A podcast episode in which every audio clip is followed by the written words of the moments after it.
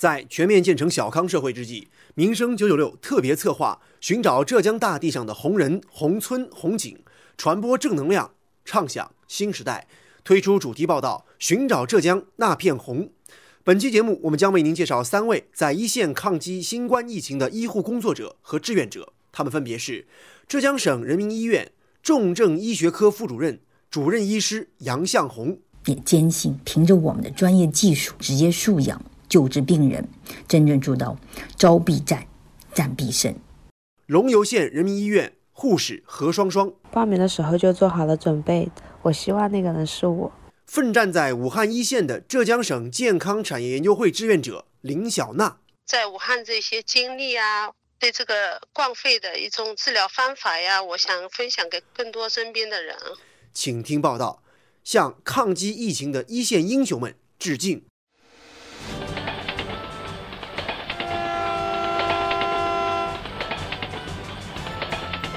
关注社会，关注政府，关注百姓，民生新干线。今天的节目中，我们要介绍的第一位医生，就是在疫情发生之初支援武汉的浙江省人民医院重症医学科副主任、主任医师杨向红。一九九三年，他大学毕业就来到了浙江省人民医院工作，至今已经二十七个年头了。在工作期间，他又在职攻读了硕士、博士学位。应该说，二零零九年和二零一一年又分别两次去美国和英国进行深造。我现在是浙江省人民医院重症医学科的科副主任，是主任医师，同时呢，也是浙江省中医药大学、蚌埠医学院和青岛医学院的硕士生导师，也有不少的学术兼职。作为浙江省第一批援鄂医疗队的队员，杨向红医生一直冲在前线。他现在在武汉新冠肺炎定点收治医院、武汉第四人民医院的隔离病房担任二十楼病区的主任。我们是在大年初一出征武汉，到这儿工作已经近四十天了，所以首批出征武汉，我想我应该是义不容辞。另外还有一个主要原因是我们家孩子大了，在国外读大学，而我们科别的医生的孩子都还小，可能需要爸妈的陪伴，所以就这样，我主动请缨驰援武汉。杨向红医生说，在武汉，他们起初最重要的工作就是在隔离病房救治确诊的病人或者疑似患者，而其中有百分之二十五到百分之三十属于重症患者。抵达武汉初期，有好多病人是缺氧的，需要氧疗，需要无创呼吸机。所以那个时候，他们每天的工作就是早上要先去查房，大概每天要花两到三个小时的时间进行查房。查完房以后，我们有医生是会出来，呃，根据我们查房的所见的，然后给病人开医嘱。有的医生呢，可能继续在里面进行病人的救治工作。我们护士是每四个小时要换一批人，我们医生呢，一般来说要上八个小时的班。当然，我们这八个小时并不是说所有的时间都是需要待在隔离病房。一般来说，我们也要在隔离病房待三到四个小时，然后会换出来。如果遇到情况，我们会再进去。然后经过这一个多月来，我们也取得了一定的不菲的成绩。我们这个二十楼病区，我们这一个多月来，我们呃陆陆续续收治了、管理了接近一百位患者。那，经过我们的努力以后。大概有七十多位患者康复出院了，所以我们也觉得很高兴。采访中，杨向红医生坦言，这次的新冠疫情称得上是他职业生涯当中遇到的比较大的挑战了。它致病性强，传染力特别强。然后我们这次又来到武汉一个陌生的医院当中开展工作，所以说挑战还是比较大的。另外一个很大的挑战就是说，我们得做好自身防护。我们每天进隔离病房的时候，我们都要。全副武装，然后外面再戴隔离衣，戴上密不透风的 N95 的口罩，还戴上眼罩，然后我们得穿靴套，到最后我们有时候还得戴上面屏等等，戴上至少两层的手套。我们穿下衣服至少得十几二十分钟。杨向红医生说，全副武装之后，平时让他自己驾轻就熟的一些动作，有时候会平添许多困难。在里边待的时间久一点，或许会觉得透气很困难。穿在防护服里边的衣服很快就会汗湿，然后眼罩也会有雾气，看都看不清楚。但是尽管有这么大的一些挑战，我们医护人员还是能够克服这些困难，精心的救治我们的患者，并取得了很好的成绩。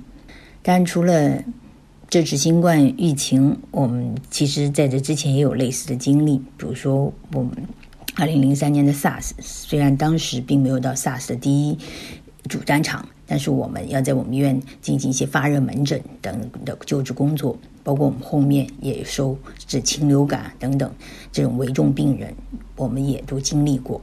所以作为医生，这是我们的职责所在。采访中，杨向红医生向记者分享了一段他在工作当中难忘的经历。一个是我们的一位同行，武汉四院的一位三十六岁的骨科医生，在抗疫一线不幸感染了新冠肺炎，而且病情进展特别快，氧和差。但是，就是这位医生，即使在上厕所也一定要带着氧气枕的情况下，一直保持着乐观的态度。而且多次表示，康复后一定会第一时间去捐献血浆，救治更多的重病人。而让杨向红医生感到欣慰的是，在他们的精心治疗之下，这位医生同行终于可以康复出院了。出院时，他问的第一个问题就是什么时间他可以重上战场，真的很令人感动。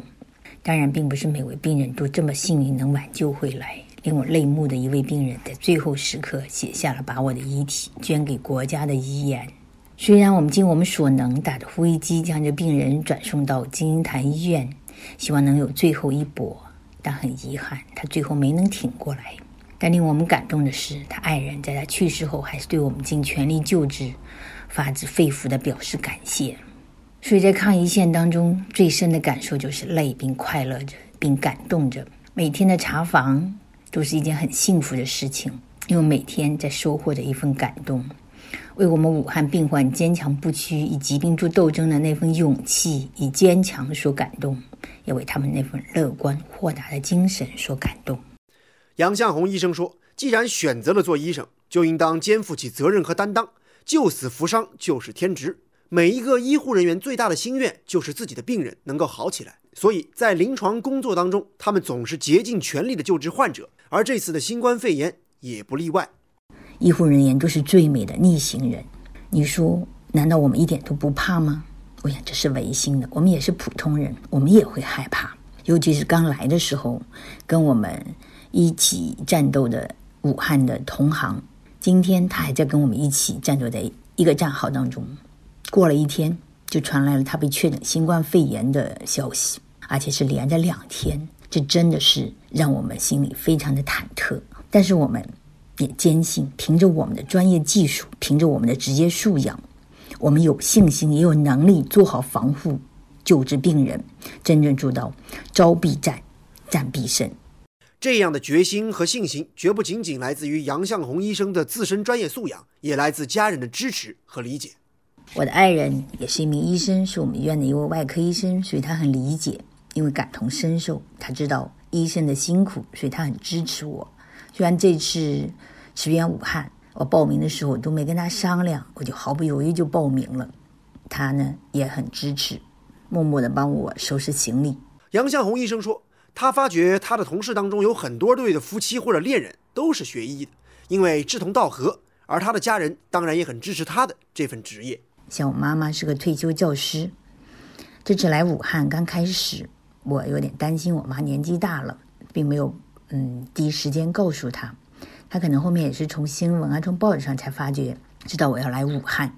那么他在第一时间就给我发了一段微信，他写着：“向红，妈妈以你为傲，一定要小心谨慎，注意防护，等着你战胜病毒，凯旋归来。”所以我也很感谢我们家人对我这份职业的理解支持。一线的工作总是很繁重。而杨向红医生也有自我调节的方式。我想，首先我们是要学会有张有弛，一根弦并不能永永远绷紧。由于这个是传染病的关系，所以我们的纪律不让我们随便外出。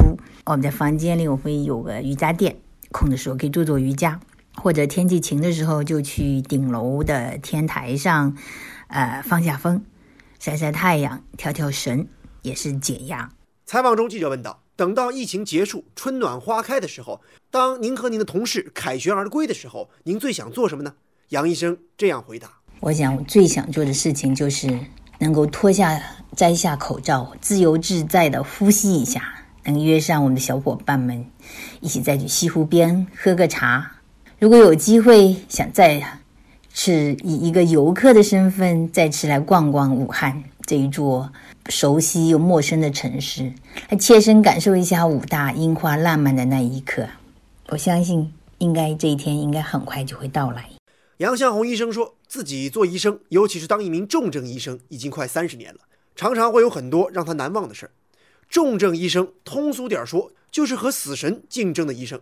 有人开玩笑说，重症医生要干的事儿，就是把那些想去天堂插队的人给拉回来。几年前，一位十六岁的花季少女在早上晨跑的时候，突然一下心跳呼吸骤停，叫了幺二零，很快就转到我们医院的急诊科。这个时候，急诊科的医生向我们 ICU 医生求救了。我们的医生到现场以后，第一时间给他上了人工心肺机，也就是我们所说的 ECMO，病情就稳定下来了。三天以后，人也清醒了，很快机器就撤掉了，最后康复的出院了。当然，在工作中也不尽完全都是顺顺利利的。我们遇到的最大的困难，可能就是面对有时候面对家属或者患者的不理解。因为医学并不是万能的，生老病死有时候是自然规律，请相信我们，请理解我们。说起自己心中的小康生活，杨向红医生说：“身体和心理都健康，那才是真小康。”我想从一个专业的医护人员来看，小康生活其实包含两层意义：第一个，我们要有身体健康；第二，我们是心理健康。我想，首先我们要有健康的生活方式，通俗点的话来讲，就是管住嘴，迈开腿。第二点。就是我们要有良好的心态，要平衡工作与生活，就真正做到两点，我们才是真正的生活达到小康。挖掘新闻真相，探究新闻本质，民生新干线。接下来我们要介绍的是疫情期间奋战在武汉一线的浙江省健康产业研究会志愿者林小娜。疫情面前，她和志愿者朋友们挺身而出，向疫区逆行。我是二月十六号自己开车到了武汉的，下午一点钟到武汉是九点钟。同一辆车抵达武汉的还有他的三位志愿者朋友。有一位是一直做健健康管理十多年的一个孙文谦老师，他是萧山人；还有一位是上海人齐佩贴老师，他也是做大健康的，他们也很有爱心，他想来做一些奉献；还有一位是企业家，他是要捐赠物资。二月十九号，武汉市汉阳区秦段口街新冠肺炎隔离点多了一群义诊的中医医生，不仅为隔离点的三十五人送医送药，还面对面和他们交流。为他们讲解和新冠疫情相关的防护知识，并且对他们进行心理疏导。而这次义诊是由武汉好人圈协会会长侯立新带队，中医志愿者林小娜也在其中。从十九号我们开始工作，我就跟我们的好人圈侯会长，他带领我还有孙文清老师到了我们第一个隔离点。第一天，我们接诊了三十五个患者。在隔离点，志愿者们详细的询问经过隔离点的每一个人员，还有隔离者的情况。志愿者们往往会安慰病患说：“大家的症状已经逐步减轻了。如果说还是有胸闷气短，那可能是因为自身压力太大了。”经过志愿者们现场的交流和讲解，不少隔离者打消了心中的担忧和顾虑。在当天义诊的志愿者们从早上十点一直忙到下午三点，才算走出了这个隔离点。除了治疗，作为有医护知识的志愿者，他们其实还要做的事情有很多。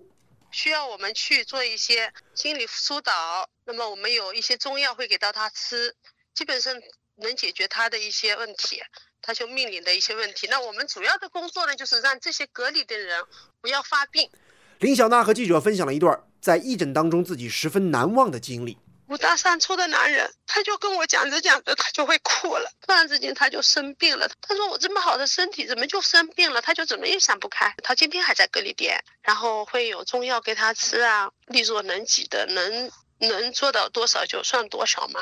指导下，嗯，五天他就基本上恢复了，心情非常好。三月三号，林小娜收到了来自这位患者的感谢信，其中有这样的文字：武汉。遭受这次新冠疫情病毒侵害之际，林院长和您的团队毅然在第一时间从天堂之美的杭州来到了武汉，投入到抗疫一线。治疗病人无所回报。从您们身上，我看到了标杆、榜样的力量、大爱无疆的胸怀。在我隔离观察期间，林院长为了使我早日痊愈，给我们送来了关怀和治疗药品。我们以您们为榜样，希望我可以早日回到战场，贡献一份力量。衷心祝愿你们在易县多保重身体，一切安康。等到胜利的那一天，我们再相会，再相会。敬礼。林小娜在武汉提供志愿服务的每一天，都会和家人保持联系。当然，家人的担心是难免的。但是让林小娜感到欣慰的是，她觉得自己今年刚刚大学毕业的儿子忽然长大了许多。我在武汉这段时间，他就一些该做的事情，他就会去做掉，比以前更听话了。他觉得妈妈不容易。林小娜告诉记者，她一定要健康的回到杭州，因为还有许多重要的工作等着她去完成。我回到杭州，我希望就是能把我学到的一些东西，在武汉这些经历啊，对这个冠肺的一种治疗方法呀，我想分享给更多身边的人。说起自己心中的小康生活，如今仍在抗疫一线的林小娜有了更多的感触。这个小康，我觉得应该它跟健康、跟心情愉悦有关系，就是呃没有疾病。我喜欢这个世界上一切美好的事物。挖掘新闻真相，探究新闻本质，民生新干线。刚刚我们介绍了两位冲在抗击疫情一线的医生和志愿者的故事，接下来我们要介绍的是一位冲在武汉一线的来自衢州市龙游县人民医院的九零后小护士，她的名字叫做何双双，今年她二十六岁。二零一二年六月，她参加工作。在七年多的工作生涯当中，在平凡的岗位上，她时刻严格要求自己，努力学习，当然也得到了病人家属和医院领导的一致好评。采访中，她告诉记者：“我是浙江队第二批援鄂武汉的一名成员，报名的时候就做好了准备，总是有人要去的。我希望那个人是我。要去支援一线了，父母虽然很担心，但终究还是决定支持女儿的选择。他们一直都觉得只要我开心就好。”去一线，我妈是不同意的。来的前一天晚上，一度想把我关在家里。爸爸是很支持我的，只留给我一句话：既然决定去了，防护措施一定要到位。后来经过我一个多小时和妈妈沟通，她也放心了很多，表示支持。我妈妈和我说，她在家里等我。今天是来武汉的第三十五天了吧？啊基本上每天都会和家人报平安，有时间就会和他们打视频。接下来您将听到的是何双双护士在刚刚抵达武汉不久时写下的日记内容，由她本人朗读节选。记得刚刚来武汉的那几天，高架桥上来来回回最多的是那辆救护车。我多希望这座城市快点好起来，希望这些受到病毒感染的病人们能早点康复，希望武汉能重新按下播放键。他告诉记者。自己印象比较深刻的是二月二十二号那天早班接班的时候，他发现有位早些时候收治的老奶奶，年纪比较大了，卧床不起，似乎吃饭也没什么劲儿。早上喂药的时候和奶奶聊了很多，临近中午两点下班前，还是出于不放心，我又跑了过去问奶奶。或许奶奶可能因为看到我跑了多趟，不好意思拒绝，答应了要吃饭，突然就很想我奶奶。从小我和我奶奶感情就特别好。去年的十月份，她离开了我。记得当时她住院的时候，我也是这样在病床前守着她。她会拉着我的手和我说：“我的宝贝孙女双双啊，要是他还在的话，他肯定会为我骄傲的吧。”作为医护人员，在一线抗疫，工作压力自然很大。他又如何排解这些压力呢？压力大，我觉得对于我们在一线的工作人员来说都是正常的。当然，我们一定是要顶着这份压力去完成接下来的工作。毕竟有压力才会有动力，这句话还是很有道理的。我基本会靠写日记排解压力，或者和朋友聊聊天。我们单位的领导对我特别关心，几乎是来武汉每天都会关心我的情况。心里暖了，自然会好很多。其实，小姑娘排解压力的方式还有很多，比如她就俏皮的在自己的防护服背后写上了“彭于晏老婆”，是出于什么样的原因，她要写上这样的话呢？在微博上看见有位战友在防护服背后写上了“虎哥老婆被翻牌了”，所以我也写了“彭于晏老婆”。虽然没有希望被翻牌吧，但是也算是调侃一下自己，释放一下压力。当提及自己的职业时，何双双说：“她觉得自己其实很平凡，在一线还有很多默默做贡献的人，同样值得铭记和敬佩。”大家会觉得护士是白衣天使，可我认为我自己也只不过是一份普通工作，就如同这个社会上有着千千万万的人，做着千千万万不同的工作一样，大家都是在自己岗位上奋斗，都是在为国家奉献自己的力量。比如一些我们看不见的工作者们。像那些殡葬一线的工作者，像那些奔波在路上的快递员，像那些在一些处理医疗废物的工作人员，和那些为我们提供接送的志愿者们都在努力。如果我们需要被歌颂，对于我来说，他们同样是伟大的。人们总是以不同的方式在为这个社会做贡献，谁也不例外。采访中，他告诉记者。如果自己有一天从一线战胜了病魔，和同事们一块凯旋归来，回到老家的时候，最想做的事儿就是出去旅游，走走看看。疫情结束后，就想回家接接爸妈，然后独自去趟西藏，看看这个美好的世界。当然，我希望等疫情结束，春暖花开，如若有时间，希望和现在的这些战友们一同来武汉看看樱花，感受武汉人民的热情，看看开启播放模式的武汉是一座怎么样的城市，然后感叹到。武汉真的好美啊！今天的节目当中，我们介绍了浙江省人民医院重症医学科副主任、主任医师杨向红，浙江省健康产业研究会志愿者林小娜，还有衢州市龙游县人民医院护士何双双。他们有的是冲在武汉一线的医务工作者，有的则是热心的志愿者。从他们的身上，我们都看到了医者仁心，看到了医务工作者和志愿者的平凡与伟大。向一线的医护工作者们和志愿者们致敬。好，有关于医护工作者和志愿者的故事，今天我们就说到这里。感谢大家收听今天的《寻找浙江那片红》主题报道，我是子文，下期节目我们再见。